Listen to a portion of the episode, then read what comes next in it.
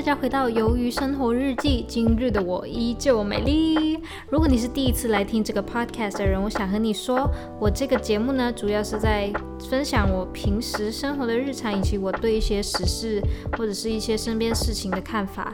So，希望你喜欢。Let's get started. OK，首先我真的好多好多东西要跟你们，好多好多东西要和你们说，太多太多了。然后，嗯呀，我们就一个一个慢慢讲吧。呃，首先先讲我上个礼拜。三对上个礼拜三的故事吧。上个礼拜三我就在我就去逛衣服了。对，那时候就说要逛衣服嘛，然后就逛衣服，然后我就也的确买了好几件衣服啦。然后呀，就其实我觉得一个人去逛衣服其实还蛮爽的，因为你其实不用去担心别人会怎么看你之类的。然后其实说实在也没人在看。没人在看你，全部人在看衣服，然后我也在看衣服，我也没在管人家我觉得呃这是一个还蛮不错的体验，我觉得下次以后我还是会再试。然后这也是整个商场很大，因为我是去那个。我不知道你们懂不懂哎，他们是就是我们马来西亚比较出名的几间商场啊，就是我去的那一间是其中之一，它是什么双威双威金字塔嘛？如果华文来说，就是翻译成中文啦，I forgot，我不知道怎么讲华语，但是总之我就去那一间，然后嗯，不夸张，我真的是逛了整。整个商场啊，真的是整个商场，就是我真的是一层一层逛，然后每个商场都每一层都逛，然后有衣服店的话，我都会进去看一看这样子。然后就整个商场我逛完了，我才买到七八件，七八件哦，不是七八套哦。然后很大一部分是 T 恤，so 呀，就觉得哎，怎么买衣服那么难买？然后呀，那我就有。总总结出来有几个比较吸引我的衣服的类型，第一个就是 T 恤，然后第二个就是花裙子，花花的那种连身裙，或者是连身裙啦，连身裙或者是花花的连身裙，对，就那种碎花连身裙，我都很喜欢，就是我会想要穿起来试一试这样子。然后还有 A 字裙，就是那种 A 字 A A 字的格子裙，相信最近应该是蛮流行那种什么 BM 风 B BM 风呀，都类似那种。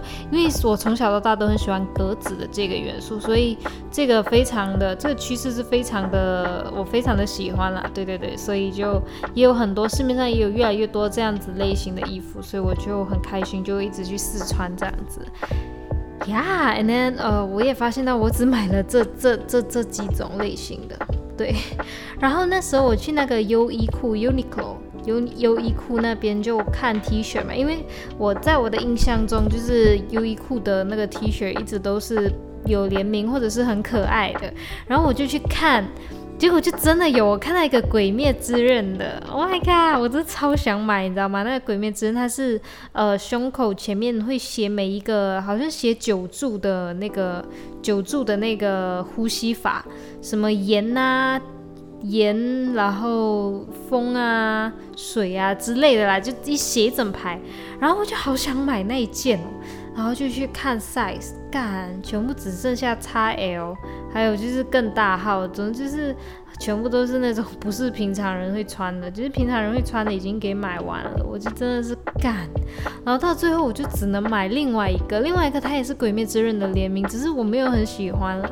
它是那个呃伊之助 Inosuke 的那个联名的衣服，它是浅蓝浅蓝的，然后那个就有我的 size，就 OK 我就买。然后另外一个我就买了一个呃米老鼠。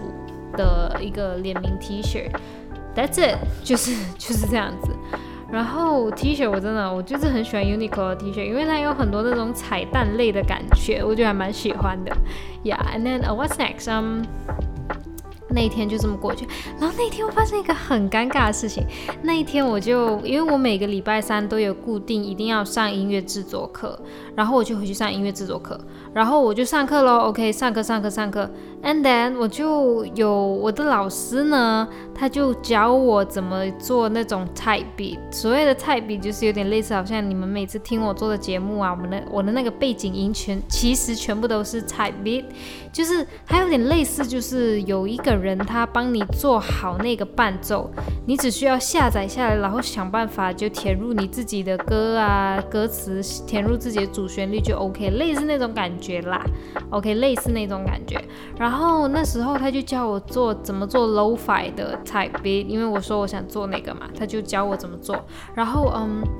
他就有开始教我一些东西了，然后我就没有关麦，然后我就看到他把一个他把一一段一段就是一段音音乐，OK，如果简单来讲，他把一段音乐就拉进去了那个拉进去他的作品里面，然后他的作品呢整整体来说是 G G G sharp，对，它是那个 G sharp key，就是 G G sharp key 呀，就那个 key 啦。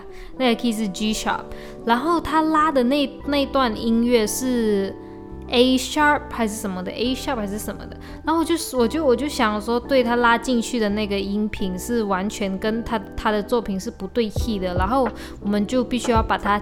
把它调一调那个音这样子，然后我就自言自语，我就说，我就说 you have to transpose it，然后开始讲讲讲讲，然后我的老师就说 yeah，but I have no time 那子，and I was like what the fuck，就是我没有关到麦，然后然后我在指使我老师做事，我超尴尬的，你知道吗？然后我。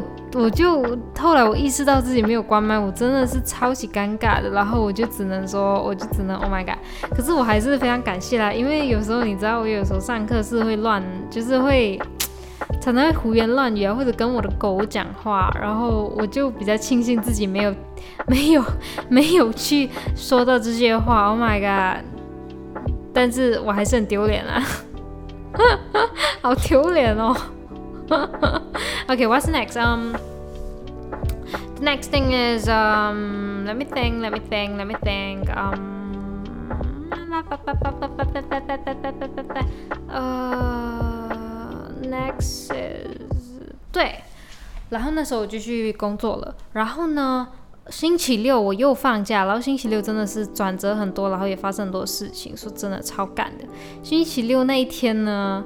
呃，我就又去看衣服，我真的最近一直在看衣服，我也不知道自己怎么了，反正我就又跑去看衣服了。然后我就这一次就去一个挑一个离我家最近的一个商场，然后就去看一看啊，看一看我就回来了，这样子就没有打算看很久。然后那时候呢，我姐就把我载到去有点类似捷运站那种感觉啦，然后呃，我就要自己搭搭车到那个那个商场那里，然后。我就本来一开始呢，我过那个站的时候呢，我直接用我的我的身份证卡直接，因为我的身份卡里面有充值，它就直接可以就直接可以进站了。但是不曾想。原来我的那个身份证卡里面的那个钱已经是已经是金额不足了，然后我就 Oh my God，然后我就想 OK，可能我就可以去充值，但是但是但是我的钱包一块钱也没有，真的是没有钱，然后我只有卡而已，我没有现金，然后我就真的是很苦恼，你知道吗？非常的苦恼，而且那里。那那一天是公共假期，那天是圣诞节嘛，二十五号，然后就没有人在工作的，然后就有一个保安在那边，然后他就看我站在那里很久，他就问我要去哪里，我就说我要去哪个哪一站哪一站，然后我就说可是我没有现金，我只有卡。他就说，呃，那我帮你买，你你就，他就他就直接帮我买，对，他就直接帮我买，然后他就看到那个车费其实也不贵，就是一块一块九，对，一点九块，对，一块九，然后他就说没关系吧，你不用还我，你去就对了，你不用还我，你不用还我，and I was like。非常的不好意思，因为我完全没有现金，我也不知道怎么报答他。然后我就 Oh my god！然后我本来就想着，我回来的时候，因为我去到那个商场就肯定有提款机嘛，我就去那里提款，然后把钱还给他这样子。但是我回来的时候，他人已经不在了，所以我就我就嗯呀，我就没有办法去报答他。但是很感谢那位大哥啦，真的感谢感谢。然后那天我也遇到了另外一个非常干的事情，就是我被诈骗了。啊，没有想到有一天这个事情发生在我身上了。但是诈骗的金额非常小啦，可是对我来说它不是一个小数字哎。哎呦，我的钱，白花花的钱。OK，事情是这样子，那一天呢，一样，我就是搭那个有点捷运站，就是我逛完商场，然后我就搭捷运想要回家，然后呢，搭到最后一站的途中呢。就有一个老阿伯，对，有个阿伯了，就大概你看他大概四三四十岁这样子，然后他就过来问我，呃，他就问我一个地方的名字，他问那个最靠近哪一站，然后我也回答不出来，他就开始问我有没有现钱，因为他身上没有现钱，然后他需要去，呃。他他他的车停在一个修车厂里面，然后他没有现钱去还那个修车的钱，然后他就一直想要跟人家借现钱，然后他过后再转账给我。OK，我知道你们肯定很多人说这肯定是骗啊，你怎么会相信？但是我看他真的很紧急，你知道吗？我感觉我就是会感觉到他很紧急，而且他很真诚。然后我就真的就把钱借给他，然后他一开始跟我要求的数字是一百多块，可是那时候我自己也不傻嘛，然后我就说哈，我只我的现钱就只有这么多而已呢，然后我就我就呃我就说我没有现钱了呢，然后他就说那那那你能不能银行转账？然后我就我就说哈，可是我没有银行账户，我也没有卡，全部都是我姐姐的。我这样子骗他，对不对？因为都要怎么样都要留一手嘛。然后呃，我觉得我很庆幸自己当时讲出这一句话，因为后来我就真的有打电话给我姐问我姐的意见啦，当着 当着那个诈骗人的面前。然后我姐说不能，然后我就委婉的跟她说对不起不能。然后我还，但是我还是到最后我还是有借钱给她。但是我借的是我身上的现金，我身上所有的现金加起来是有二十六块钱，对，二十六块钱而已。台币的话应该是三百三百块吧，三百块，大概三百块，三百出一点点这样子的状态。因为我借他马币嘛，马币二十六块，我就借给，我就给他了，不是给他，你知道吗？其实我是跟他说，其实他是说他会还我，但是到最后他没还我，所以就是 obviously 他就是一个诈骗人士。然后我就。呃，我那天就有跟我家人讲，我家人就全部都觉得我很笨。但是，呃，怎么讲嘞？就是呃，我自己其实我心里面、心底里面呢，一开始我的想法就真的是想要帮他，因为我看他很真诚，然后我也觉得他是真的需要那一笔钱，然后我就借给他。然后现在的话，我会觉得，哎，我也不会说什么，我也不会，我也我对这个事情我的想法就只有，我的回应就只有，唉，就是有种无奈感。你们不知道能够讲什么，但是就是 他就是呀，我我不知道怎么解释，就是唉，就是叹气就对了，就是叹气。But 呃呀，然后我觉得其实就是因为这样子的诈骗人士，他们会一直利用公，就是利用社会社会人的一些呃善良啊、真诚，所以才会让大家觉得这个社会是险恶的。其实大家都有一颗良心吧。对不对？然后，嗯，对，但是呢，我不会因为这件事情而而 like，嗯，而抹灭自己，而就是就是把自己的善良弄不见，这样把自己的良心弄不见，这样子我倒是不会。只是下一次会更加的小心，因为其实我现在回去反反复复在想当下那个过程，其实我有很多方法可以去确认这个人到底是不是真的真的会需要这笔钱，而且真的真的会还我钱。其实，right，就是你们可以想想回想当下那个情况，其实我有很多的方法可以去，可以去，可以去想，可以去，可以去，至少大概大概的判断这个人到底是不是。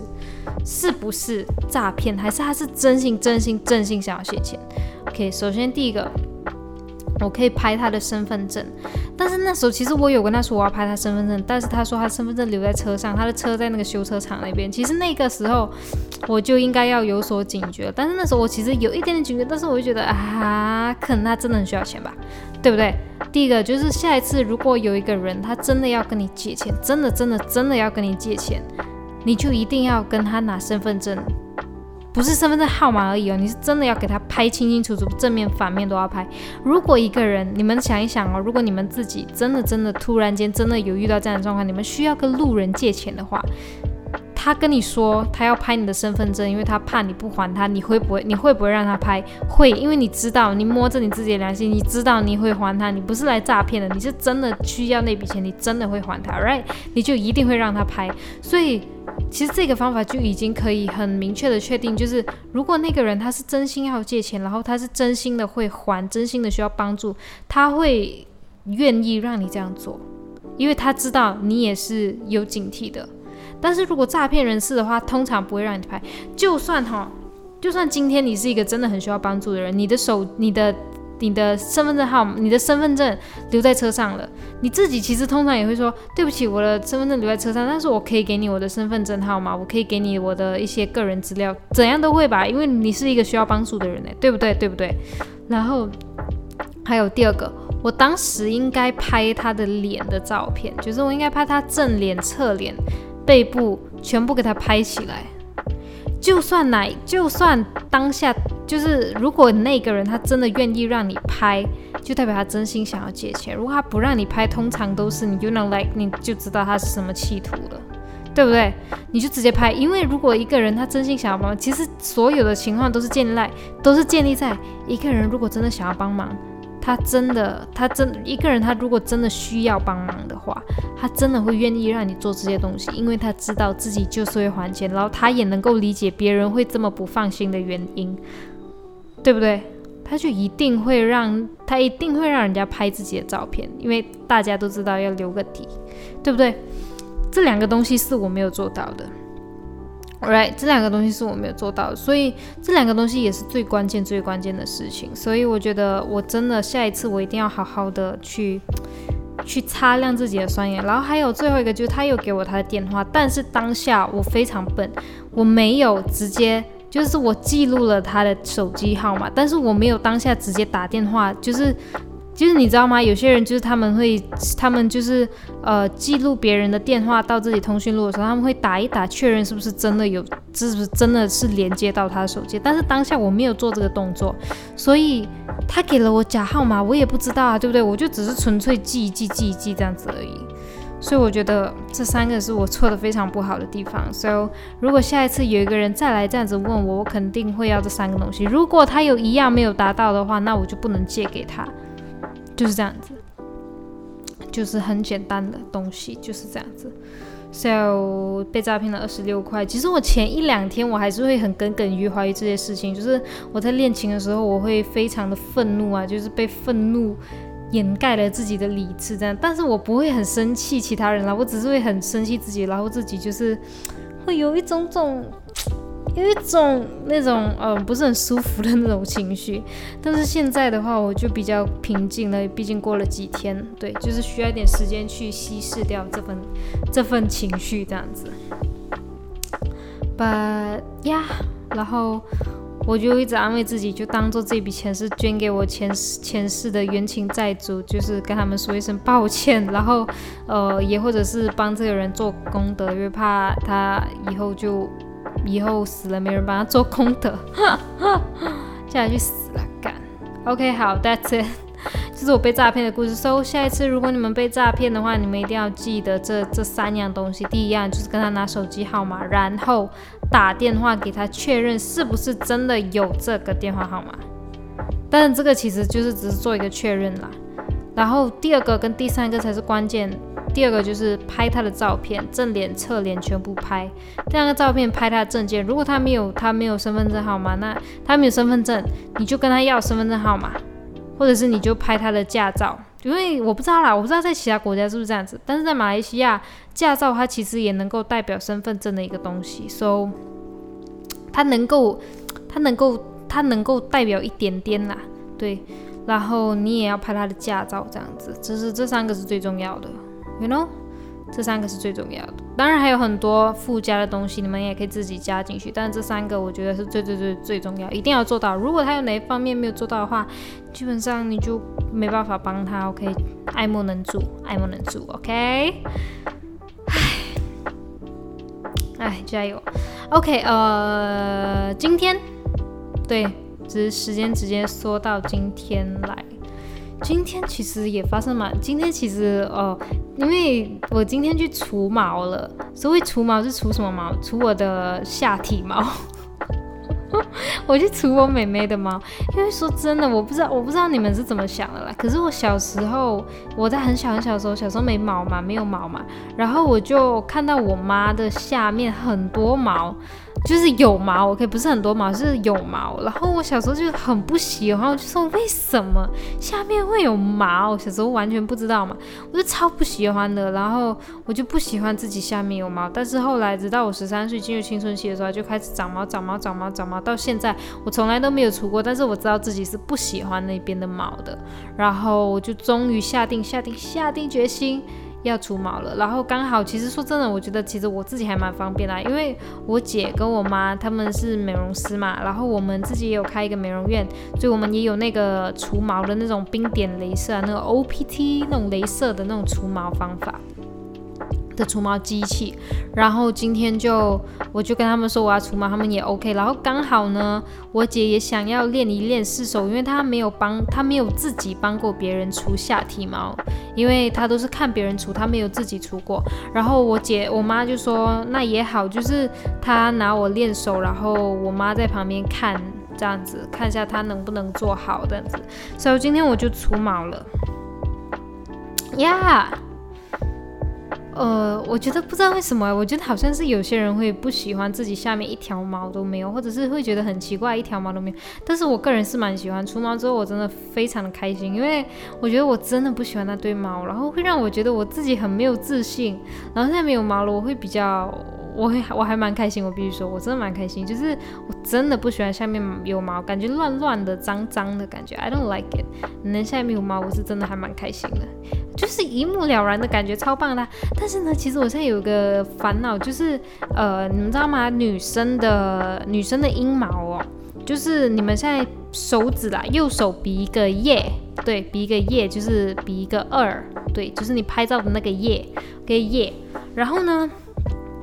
呃，食指跟中指的外围呢，就是我们的美眉外面嘛，就大腿内侧跟美眉的那个中间的那个地方，它都有毛嘛，对不对？还有美眉的顶端也是有毛嘛，就是你的腹部下方都有毛嘛。这个地方呢，要除还是比较容易除，但是呢，在那个 V 里面的，就是你的那个叶里面的那个 V。那个 V 字形里面不是有那个叫什么痘痘吗？阴蒂啦，阴蒂那边，那边其实它也有毛，但是那边呢，如果你就是你要怎么，就是其实它除起来是有点麻烦，就是你不可能就是拿剃刀去剃，因为很容易剃伤自己，因为里面是最最最最最最最敏感也是最脆弱的地方。然后我就算是剃了，我也不可能拿那个镭射机去打我的那边的毛囊，因为。呃，很有可能会受伤，对，因为那边皮肤非常的薄，然后，所以我那边的毛是没有除的，然后我就问我妈该怎么办，她就说叫我拿剪刀剪，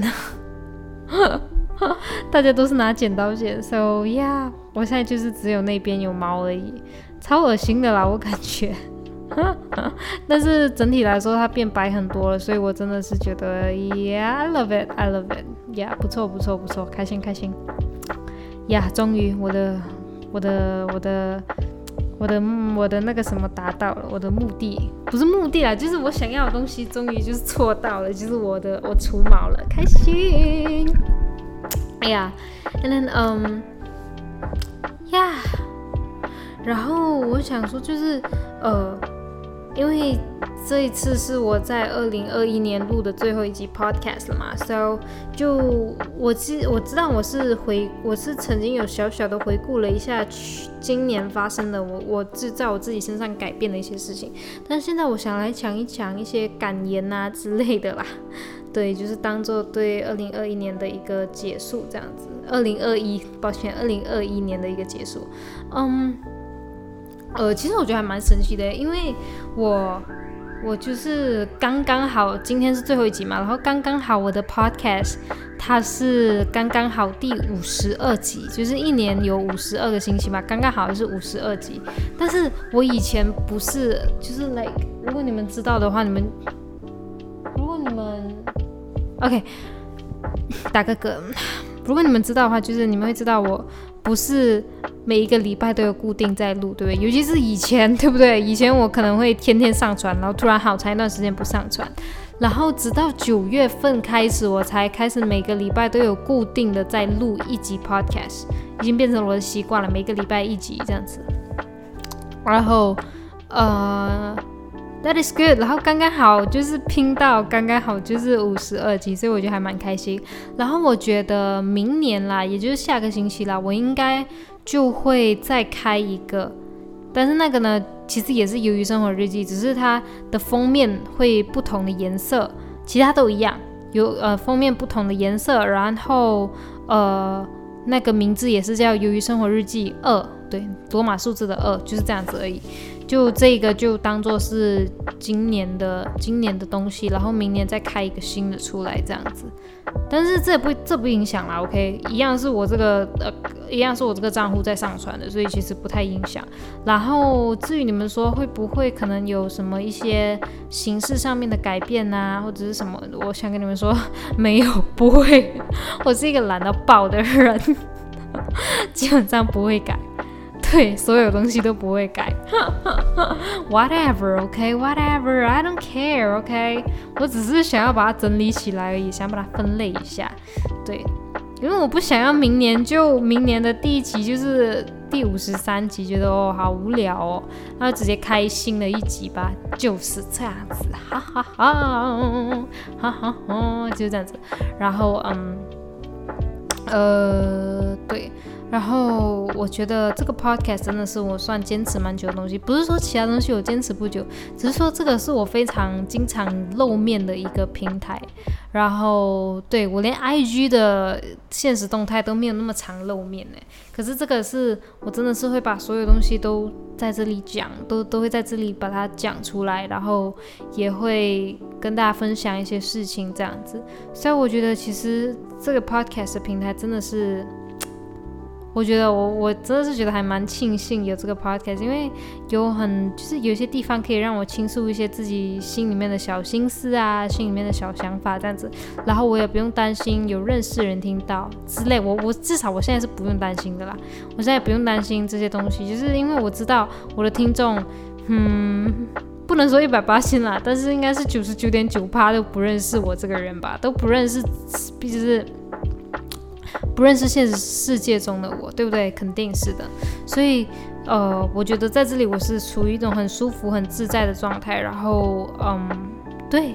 然后我也要非常感谢年初的我，因为我记得我这个频道是二月的时候拍开设的。然后我记得我的第一集是在新年的三十晚，好像是三十晚，我好像是三十晚开始录这个。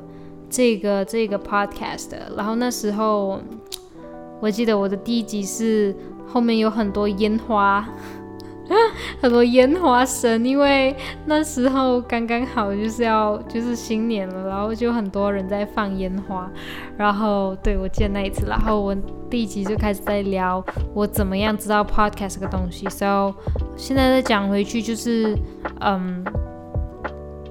呀，就是那时候是因为我听熊仔的三不五时就泣不成诗，所以才萌发了想要做 podcast 的念头。So，呀，就是有种非常感恩、非常感谢的感觉。幸好我有去听 podcast，然后现在我才可以有这么棒的一个倾诉的地方，一个可以分享自己的地方。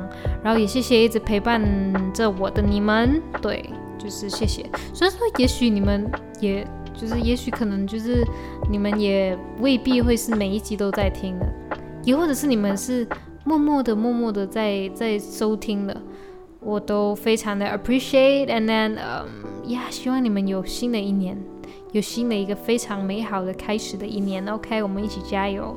然后，嗯，我也要很谢谢当初的自己，就是会突然间很。好像很卯足一股劲想要开 podcast 一样，因为当时 podcast 对我来说是一个非常陌生的东西。我只知道就是你也许就是我当时想象到了，我当时想象就是随便做，就好像现在一样，就这么随便做，然后就是随便上网找个 type beat，and then 然后再拿自己的麦克风录一录，然后剪也不剪。说真的，我的我的节目从来没剪过，一点都没剪，对不对？你们听得出来吧？完全没在剪啊。然后嗯。对，就就就很简单的调调声音而已，把调大声调小声而已，其他什么都没动。然后嗯。但是当时对我来说，podcast 真的就是它是一个陌生的领域，因为它跟 YouTube 不一样嘛。YouTube 就是你直接开了一个 account，那你就可以直接把你的影片丢上去了。但是 podcast 的话不一样，因为很多人在不同的地方收听 podcast，有些人在 Google Podcast、Apple Podcast、KKBox，还有很多很多不同的一些地方在收听。不同的 podcast，所以要如何让我的这个节目到哪一个平台都有呢？唯一的办法就是，就对，就是就是找很多这些东西啦。对，它就跟 YouTube 不一样，所以我觉得这也是很多人会觉得，嗯，不是很觉得觉得 podcast 这个东西有点难进入的原因。但是对我来说，它不是一件难事啦，因为我是一个把所有东西都看得很随便的人，所以对我来说。这些东西 doesn't matter。OK，我就是就是走走这个走一种随便他做到他他他他有做就 OK 了那种感觉。我的我的我的心态是这样子，有点随便了。Yeah，and then um yeah，然后就很谢谢当初的自己，就是突然间会这么的勤劳去嗯。突然间会这么的勤劳去想要去做 podcast，然后现在我们来回顾一下我们几个那个观看集数最高的几个影几个几个单集，那个叫单集吗？对，几个单集吧，我看看哦。Let me see，啊，我看看哦。有好有几集是比较长、比较多、比较多流量点击的，但是我流量点击其实也没有很多。等等，我看看，嗯，节目数据。说真的，我现在还不是很会用，哎，怎么办啊？干，嗯，干在哪里啊？内容吗？单集列表，对，单集列表。OK，我们看看哦，哪个是最高的？嗯嗯嗯，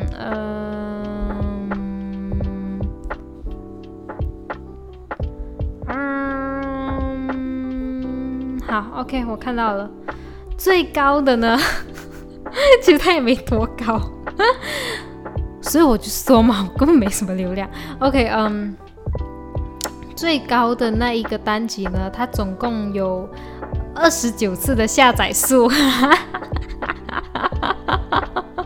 二十九次的下载数，然后那一集呢是第十三集的，对，第十三集《鱿鱼生活日记》EP 十三，保安到底要什么？说真的，这个我也不知道为什么会突然间这么多人看。然后那个时候我非常清楚的记得那集是，就是那个时候我还没有很认真的去 like fix，就是自己一定要哪一天呃。多少几久多多久多久发布一次？所以那时候我是就是天天录，天天录，天天录。然后那一集刚刚好就是我录了之后，我有好长一段时间没更新。然后我再回去看的时候，干怎么那么多人？怎么这么多人在收听这样子呀？二十九次，对，二十九次。然后 What's next？Let me see. 对，这是最高的。然后现在我们来看看哦，最多人观看的、最多、最多观看的地区，对，最多观看的地区嘛，这个叫国国界，应该是吧？我看看啊，内容单集列表不是数据，我看看。OK，好，听众全球分布总共有多少个国家呢？总共有六个国家。第一名呢，当然就是我的我现在身处的国家马来西亚。对，马来西亚，它总共有我看看哦，总共有三十六点四趴的听众是马来西亚人。然后第二名呢就是台湾，台湾呢是三十一点四，对，三十一点四那个比例是。然后第三名是新加坡，十六点四。第四名呢是 United States of America，就是呃美国的。然后它的趴数是十点四趴，第五个呢就是香港，香港是五五趴，对，香港是五趴。最后一个呢，最后一个呢，它不到一趴，小于一趴，它是哪个国家呢？就是中国，China 不到一趴，然后那个人呢是浙江人，对，浙江人，So yeah，就是 whatever。OK So 这些国家就是非常的谢谢你们一直在收听我的节目，然后我。当然，当然，我不会像其他其他人一样画大饼，说什么以后会产出更优质的节目了，因为我知道我我就是这样子，我就是这样子，OK，whatever，我就想这样子，这样子我很舒服，OK，你们不要听就不要听，OK，呃，就总而言之，就谢谢你们喜欢我这样子，然后为什么从来都没有人留言呢？干。随便了，OK。然后现在呢，性别与年龄这一趴，OK，非常悬殊，非常悬殊。OK，呃，其中呢有六十趴是男性，对，男性有六十趴，然后女性呢有二十趴，就是大部分听我节目的人都是男生，然后二十趴是女生，然后另外的二十趴是未指定位，就是 I don't know，也许他没有注册他的性别吧。OK，and then 年龄，年龄最多的其实是介于二十三到二十七岁之间的男性，对。然后呢，剩下的二十趴呢，就是那女生二十趴呢是十八岁到二十二岁的，然后再来未指定的那二十趴的那个呢，通常都是落在三十五到四十四岁。So yeah. 我的 major 听众就是男生，而且是 focus on 二十三到二十七岁的。我不知道哎，那你们那么原来男生这么喜欢听女生的一些小心思吗？Whatever，OK，嗯，然后呢，听众收听的时段通常呢其实都蛮多的，一般来说都蛮，一般来说它的格子怎么说嘞？我看一下最多。最多观看数的时候呢，又找到了。最多观看数的时候呢，通常是星期二的凌晨两点。然后它的下载，它的平常收听时段，它收听人数一般上有八个人。Yeah，它应该是这么解读的啦。对，应该是这么解读啦。Yep，definitely。OK。那现在我们来看看我们的收听平台哦。收听平台呢，收听平台的部分的表现。OK，一般上呢，我的听众大部分使用的作业系统是 iOS，它的比例占三十六点四趴。第二名就是 Windows，二十五点三趴。再接接下接着下来是 Android and macOS。OK，and 他们大部分时间用的软体呢，第一名就是 Chrome，Google Chrome。就是二十七点九趴，然后第二名呢就是 Google Podcast 十六点七趴，再接下来是 Apple Podcast 就是十五点一趴，再接下来就很多 KKBox、First Story、Overcast、Spotify、Other 之类的，对，就是基本上是这样的呗，对，基本上这样，And then 嗯，感恩啊，感恩戴德，基本上都讲完了，对不对？？Yep, yep，对，这就是我们的今年二零二一年度总结，莫名其妙的总结。But it's good, it's good. OK，嗯，对，就是，like be honestly，我还是非常的感谢你们，就是有一直在陪伴着我这样子。也许，也许你们可能就觉得，嘿，我才听了一两次而已，但是。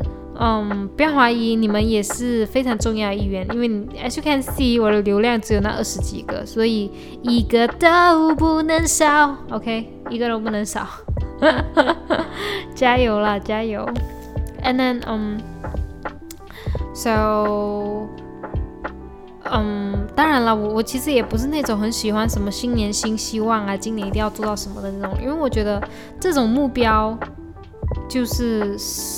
设定来是废的，就是有种很废的感觉，因为你知道你去年没在做，今年你也不可能会做，literally 就是这样子，对不对？So 我觉得就不用给人家这种什么新年新希望了。我只是想说，嗯，如果你们有什么真的很想做的东西，就 go for it。也许你们是上班族，然后你们很想要学一些其他东西，比如说你们上班族你们想要学烘焙，那就学啊。难道烘焙真的要很吃时间啊？未必啊，你可以每一天从十分钟做起，可能你可以做一些不用烤箱的小甜点啊，就一一直做一直做，直到你可以做出一个真的是你理想型的那种好漂亮好漂亮的蛋糕，也许啦，OK，就是这种东西，就是嗯，明年我们一起加油，然后就慢慢的、慢慢的，一小步一小步往前踏。就跟我一开始一样，一开始我也只是一个每天练琴一个小时，而且是练得非常随便的人，就是半个小时练古典钢琴，半个小时拿来创作，对不对？一开始我也只是这样子的一个水准而已，但是现在我已经可以每天练琴三个小时了。对不对？每天练琴三个小时，然后有分很多不同的那个类别，然后我就每样事情都有跟上这样子。所以我觉得你们也可以一样，就是如果你们有心要改变的话，一小步一小步慢慢来，然后久而久之你们也会自己让自己强大起来的。所以我们一起加油哈！然后嗯，Yeah，literally that's it。然后嗯，对。就是就是二零二一年最后的一一个单集了，我也不知道为什么这么奇怪，也是我们这一个系列的最后一集，so 我非常的希望你们会喜欢，然后也欢迎你们到下一集来，下一季来，下一个单下一个单集来，然后嗯，谢谢你们一路以来的支持，然后你们都很棒，我们也我也很棒，对，然后谢谢你们，拜拜。